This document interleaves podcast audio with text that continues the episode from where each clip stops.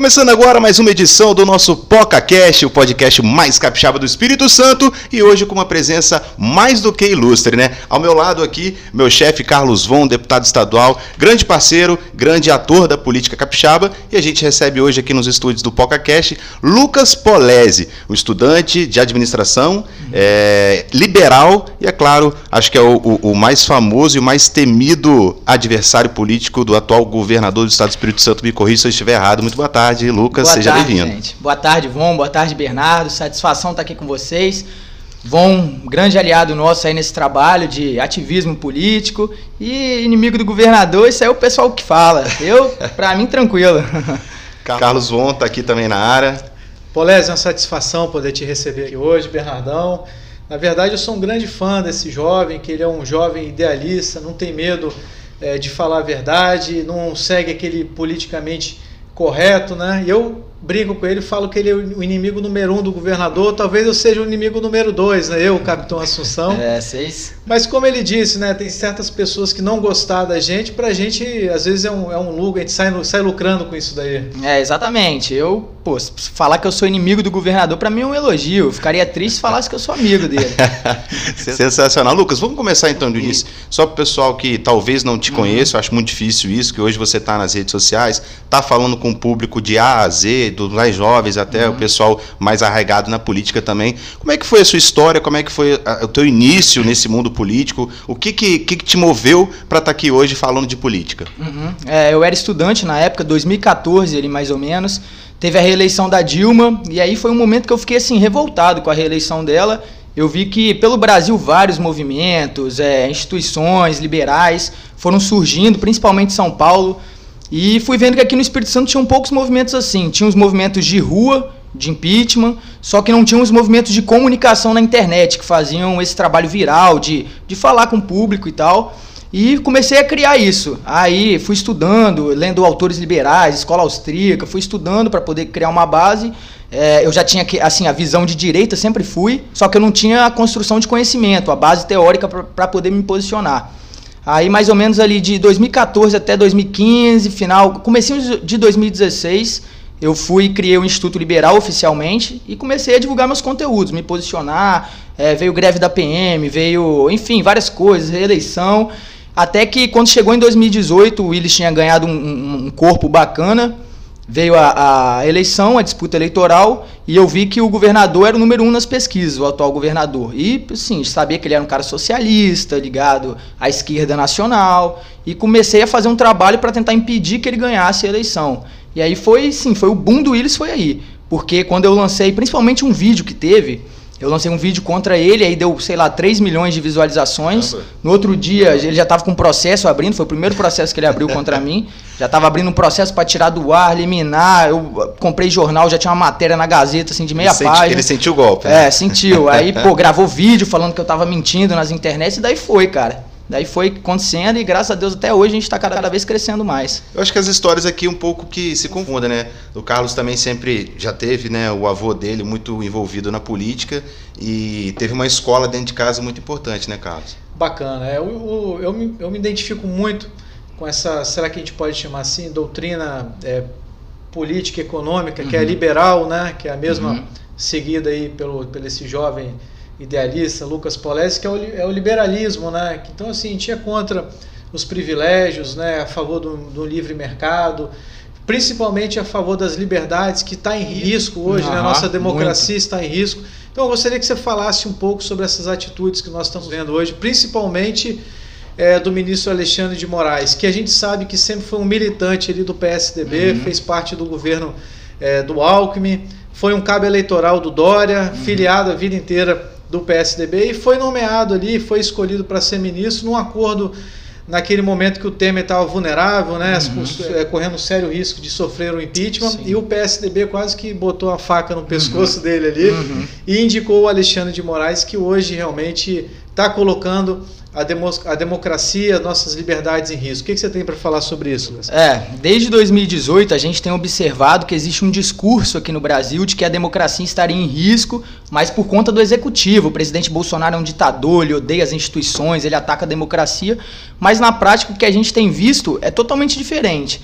Quer dizer, quando o presidente Bolsonaro é atacado por críticos, às vezes de forma é, muito agressiva, violenta, ele respeita a crítica. Tem gente que chega e chuta a cabeça dele igual bola de futebol e tal, e ele respeita. Genocida. É, né? genocida, etc. Mas o verdadeiro ataque, na verdade, vem de outro poder, tá vindo do judiciário.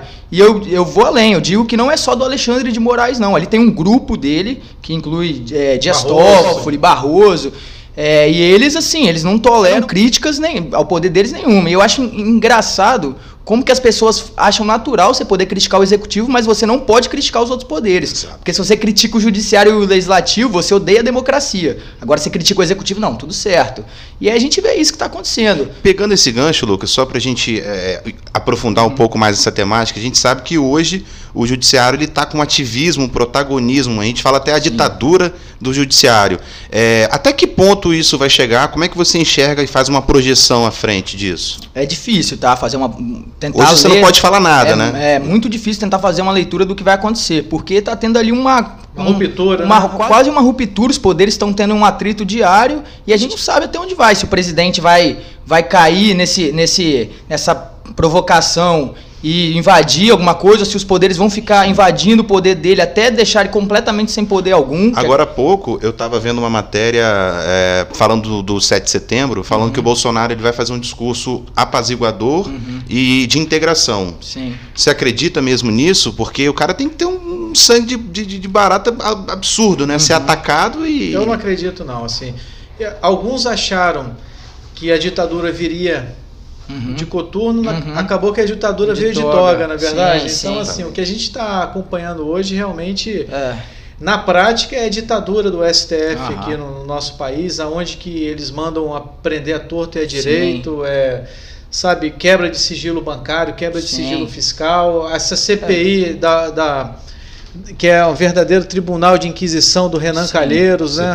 É, hoje eu vi, por exemplo, o STF proibindo veículos que são de direito, bolsonaristas, de monetizarem na internet, cara. Isso é um absurdo. Como que um jornal vive sem monetização? Exato. Quer dizer, quantas páginas de esquerda, Brasil 247, é, Revista Fórum, monetizam sendo contra o Bolsonaro? Aí essas podem. Agora as que são bolsonaristas, igual aquele é, Brasil 247, Alan dos Santos, enfim, esses, esses não podem não. Esses caras têm que passar fome. Isso é um absurdo. Teve aquela a mina da Bárbara, do Te Atualizei, né? Uhum, Uma menina sim. que eu acho que inclusive ela foi alvo dessa decisão do, do STF e é o salário dela, ela vive disso. Sim. Então, assim, numa decisão do senhor Alexandre de Moraes está impedindo que ela ganhe, assim, consiga ganhar Sim. o ganha-pão dela, né? Que é só renda honesta, cara. A renda honesta, dela, pô. Ela, ela, ela vive daquilo. monetiza o veículo dela na internet, ela não está recebendo dinheiro do governo, ela está lá monetizando o, o, acesso, a audiência que ela Trabalho, tem. né? Isso é um absurdo o que eles estão fazendo. É, e a nossa geração parece que está abrindo mão da, das é. nossas liberdades. E uma vez que a gente perde a nossa liberdade para reconquistar, Sim. eu acredito que nunca mais, né? E essa é. pandemia, eu acho que ajudou muito esses ditadores aí, esses governistas Sim. socialistas, prendendo a população Sim. dentro de é, casa. Muitos, muitos têm uma visão de que os fins justificam os meios. Algumas pessoas assim, sou, sou contra o Bolsonaro, então se o STF está oprimindo, mas está indo contra o governo que eu não gosto, então deixa. Isso então aí. deixa. Só que aí depois não vê que o Bolsonaro passa de 4 em 4 anos, o executivo troca. Já o judiciário quem tira eles de lá. Exatamente. Os caras ficam lá até 80 anos de idade, cara. Já fizeram a projeção? Eu tenho alertado muito alguns uhum. jovens aí, eu e o Lucas, inclusive, a gente faz parte de alguns grupos aí de, de WhatsApp. Tem uns jovens que realmente são contra Bolsonaro, odeiam o presidente uhum. da República e, por conta disso, são favoráveis a essas ações, é, no meu modo de ver, ilegais né, por parte do STF, achando que isso aí vai prejudicar o presidente. Na verdade, isso aí está prejudicando a nossa democracia está prejudicando as liberdades individuais que demoramos tanto para conquistá-las. Né? Uhum, Imagina aguentar mais quantos anos de Alexandre de Moraes, hein? Até os 75 dele. Sim. Ele pois vai fazer é. muita cagada. É, ele é novo é ainda. Ele é novo. Né? Mas, Lucas, trazendo agora um pouco o bate-papo para a pandemia, pegando um gancho do Carlos aqui, é, como é que você enxerga todas essas ações da pandemia? É, capixaba do estado, que a gente sabe que a gente tem um secretário de saúde, infelizmente, uhum. muito louco, né? Sim. Digamos assim, em, em língua cubana, os bons entendedores entenderão. E o Carlos foi um dos deputados que acho que foi mais ferrenhamente na questão da fiscalização, de fato. Sim. Como é que você enxerga todas as ações do governo? Enfim, queria que você falasse um pouco sobre isso. Cara, eu é, não tenho o que dizer. Eu acho assim que foi um, uma soma de tantos erros, amadorismos. Quer dizer, todas as decisões tira a frota de ônibus da rua, diminui os ônibus. O que, que o trabalhador vai fazer? Ele vai ficar em casa porque tem menos ônibus? Como é que ele vai explicar isso pro patrão, cara? É óbvio que ele não vai ficar em casa. Ele vai entrar no ônibus lotado e correr mais risco. Então, lotérica, o que, que a gente faz com a lotérica? A gente aumenta o horário de funcionamento dela para que as pessoas se dissipem ali nos horários e, e possam ter um estabelecimento mais vazio. Não, a gente reduz o horário de funcionamento para todo mundo ir na mesma hora. Então, quer dizer, gente, isso não pode ser decisão acertada. Fora o que, que ele fez com os empresários, com os comerciantes, setor de eventos, pelo amor de Deus. Eu estava puxando uns dados essa semana do campo também, que a gente não sabia que tinha sido tão prejudicado, mas nos últimos dois anos que vocês não fazem noção do ICMS, como subiu para o setor do, é, agropecuário, para o homem do campo. A ureia, por exemplo, a tonelada de ureia, eu pesquisei, eu vi que pô, em dois anos foi de dois mil reais para três mil quinhentos reais o preço da tonelada aqui no estado mais de mil reais a mais que a média nacional. Então, quer dizer, como ele perdeu a arrecadação porque ele quebrou o comércio, perdeu a arrecadação quebrando bares, quebrando o setor de evento, ele precisou de compensar botando a conta em quem não tinha parado, em quem estava trabalhando, em quem não aceitou ficar em casa, que era o homem do campo. A e máquina jamais deixará de arrecadar, é, a verdade jamais, é essa, né, Carlos? Jamais. E Lucas, assim, é, essa, essa patota da esquerda aí, do politicamente correto, eles eles falam muito sobre ciência, né? Essa uhum. palavra que nunca foi falada Sim. antes, agora mais do que nunca a gente está ouvindo aí ciência, ciência. E criticaram muito o tratamento precoce, que não foi uma invenção do Brasil, não foi uma invenção do Bolsonaro, foi exatamente os países que mais estavam sofrendo uhum. ali, que era a Itália principalmente. Isso aí foi implementado primeiramente uhum. lá. Nós estávamos quase que vivendo uma guerra contra, uhum. contra esse vírus e foram radicalmente contra, assim, Sim. e sempre contra qualquer estudo que aparecia e outros estudos que eles que aparecia demonstrando a não eficácia, eles divulgavam isso daí, mas os que demonstravam a eficácia do medicamento, Sim. eles não não demonstravam. Enfim, é, mas por outro lado também não existe nenhum estudo que comprove que esse lockdown, esse famigerado lockdown aí tem algum uhum. benefício, né, para redução de, sim, de, de contágio, redução de mortes. Né? Então, realmente você tocou no ponto importantíssimo que foi realmente é, esse crime que fizeram contra a nossa economia, contra o empresariado, só, não só aqui no Espírito Santo, mas praticamente no Brasil inteiro, né? Uhum. Não, com certeza. Então a ciência vale quando é contra, mas é, quando é a favor deles não é. existe ciência. Mas a ciência é uma coisa assim também que não tem uma definição certa, cara. Ciência é um cientista que debate uma coisa, o outro refuta ali. Então se, se eles cercearem um debate, não existe ciência, cara. Tem que deixar as pessoas discutirem para ver, pô, você, vê médicos que são contra, mas você vê excelentes profissionais que sal, salvaram muitas vidas. Ó, o doutor Zebalos, por Zebalos, exemplo, cara. O doutor Zebalos salvou muitas vidas fazendo tratamento. Então, hum, a questão do Viva o SUS também, né? É. Todo mundo viva o SUS, mas é. com a carteirinha do plano de saúde é, no bolso. Sim. Poxa, não, pelo amor de Deus, uma tremenda um hipocrisia. Tá, né? Sente dor de cabeça, tá lá na fila da Unimed na hora, exatamente, mesmo dia. Exatamente, ah, e outra, quando que o SUS funcionou? Vamos ser sinceros, né? É, eu, assim, eu caminho às ruas, tem pessoas esperando uma cirurgia 3, 4 claro, anos. Claro. E agora, do nada, o SUS porque na verdade quem comprou a vacina foi o presidente. Uhum. Talvez para tentar tirar Sim. esse mérito do presidente, eles estão carregando a plaquinha do Viva SUS. É, mas né? o SUS é, é, um órgão de governo. E outra coisa, o, o, o, serviço que ele faz a gente paga 3, 4, 5 vezes mais caro, gente, porque é público. Infelizmente, o serviço público ele tem burocracia, ele tem a perda ali nas etapas do processo, enfim, o, nunca vai ser tão eficiente quanto um modelo privado. Isso aí você pode esquecer, que visa lucro, que visa produtividade, que tem outros mecanismos aí. Perfeito. Ô Lucas, é eu vejo que você, assim, você é um, um jovem liberal, independente, é, apoia o presidente é, uhum. Bolsonaro, porém critica quando ele também uhum. comete erros. Isso aí que eu acho importante, né? Sim. E assim, do governo Bolsonaro, quais são os principais acertos que você acha? A montagem do time dele ali, uhum. o ministro Tarcísio, o Guedes, foi, uhum. foi realmente um diferencial? Sim Olha, eu acho que as pessoas querem falar que o governo Bolsonaro teve só erro, só erro, só erro. E assim, eu vejo grupos, por exemplo, como o MBL mesmo.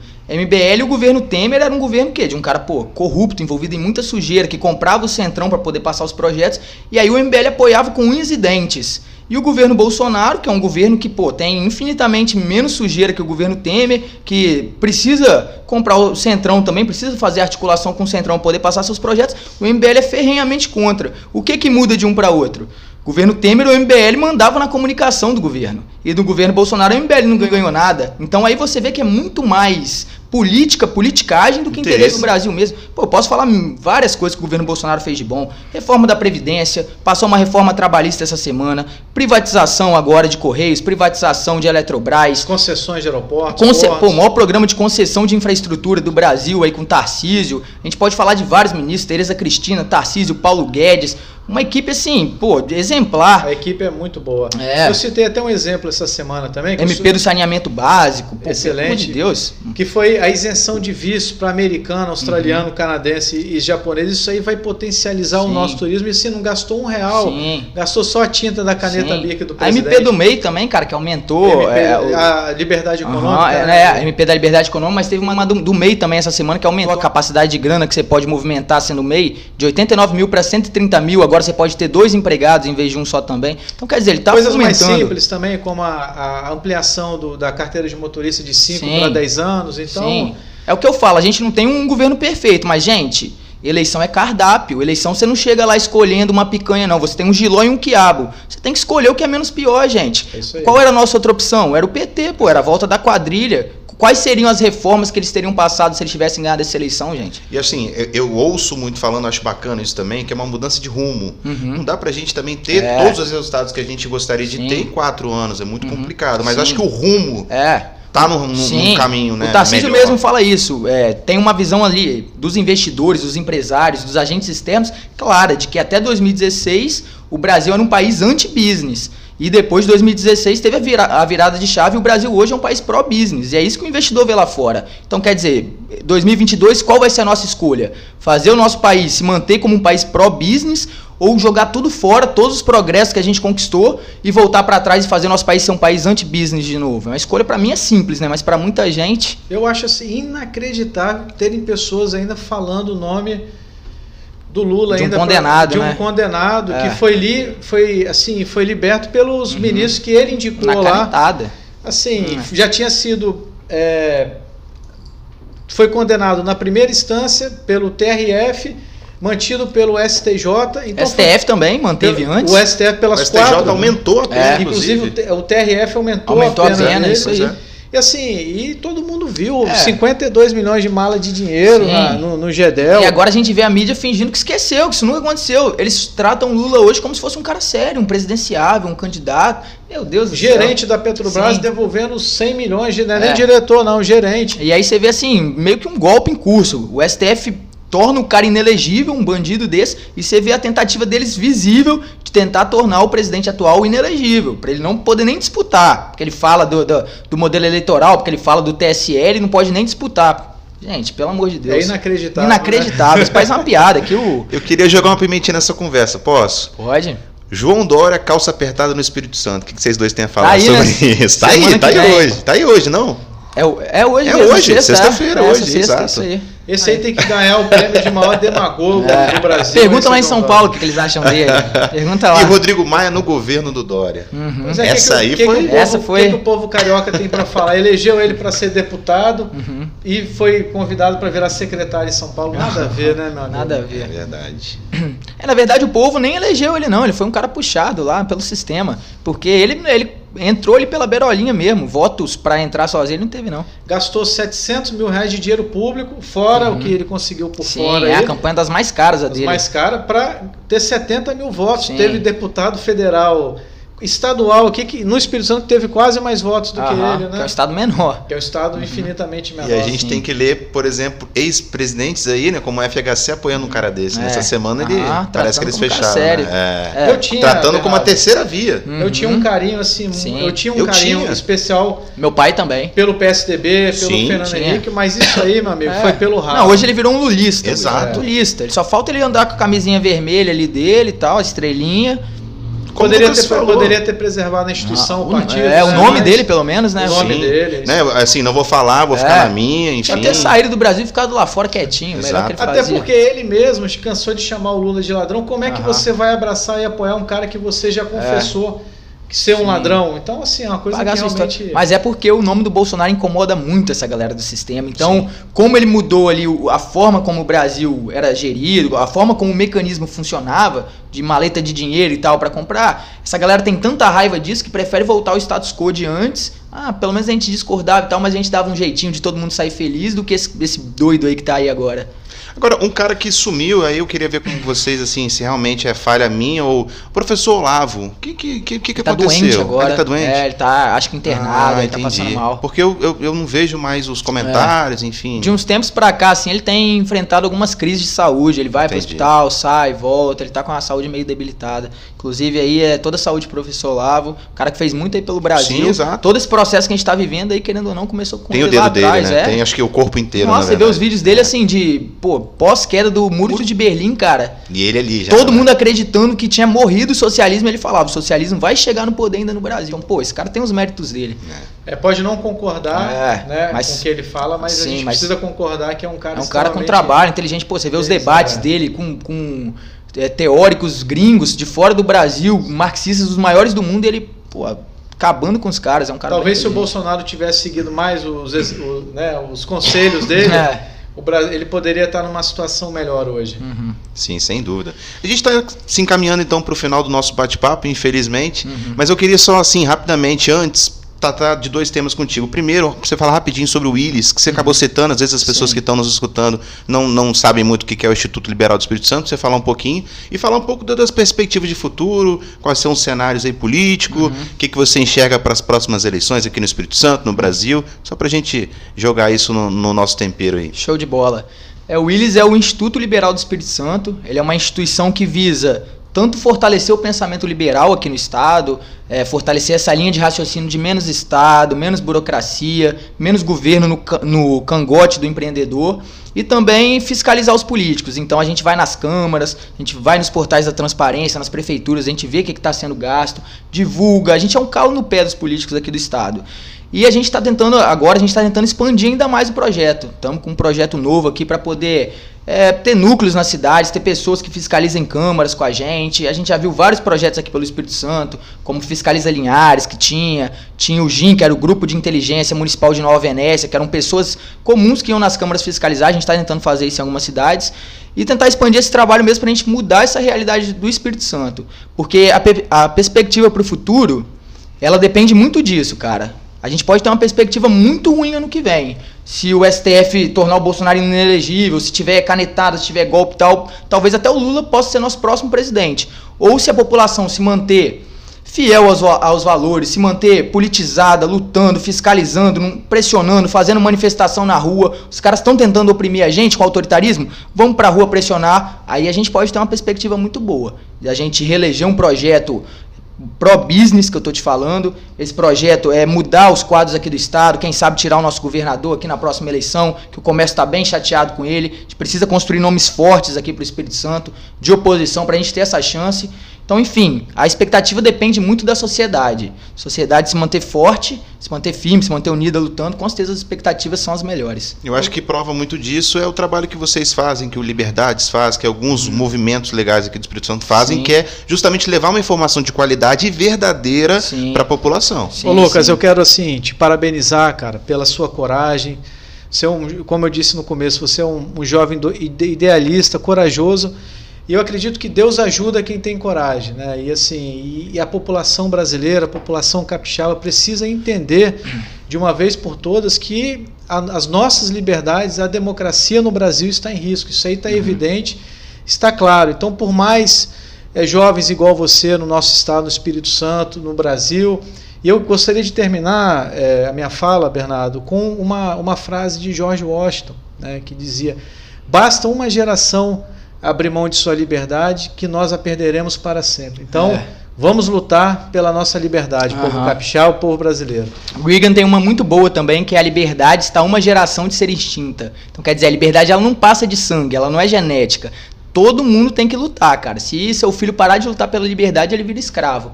Queria agradecer também vocês. Muito obrigado, Von. Você é um cara que eu respeito muito, que eu admiro o trabalho. A gente sempre esteve junto aí nessa, lutando contra esses governos. Acredito muito nisso também, que Deus está do nosso lado. Até porque se eu não acreditasse, cara, fui um cara que, pô, fui processado cinco vezes pelo governador do estado. Se eu não achasse que Deus está comigo, eu estaria onde? Agora estaria até preso, teria sido condenado. Então eu acredito muito que Deus está do nosso lado, sim. E vamos, se Deus quiser, vencer essa. É isso, então nós estamos encaminhando para o final do nosso PocaCast. Eu quero agradecer demais a presença do Lucas Polese, agradecer a presença também do Carlos Von. E é isso, gente. Siga-nos nas redes sociais, a gente está no Instagram com o PocaCast, estamos no Facebook, estamos no YouTube e daqui a pouquinho também a gente vai estar no Spotify. É isso, então até a semana que vem a gente volta com mais um PocaCast, o podcast mais capixaba do Espírito Santo. Até a próxima.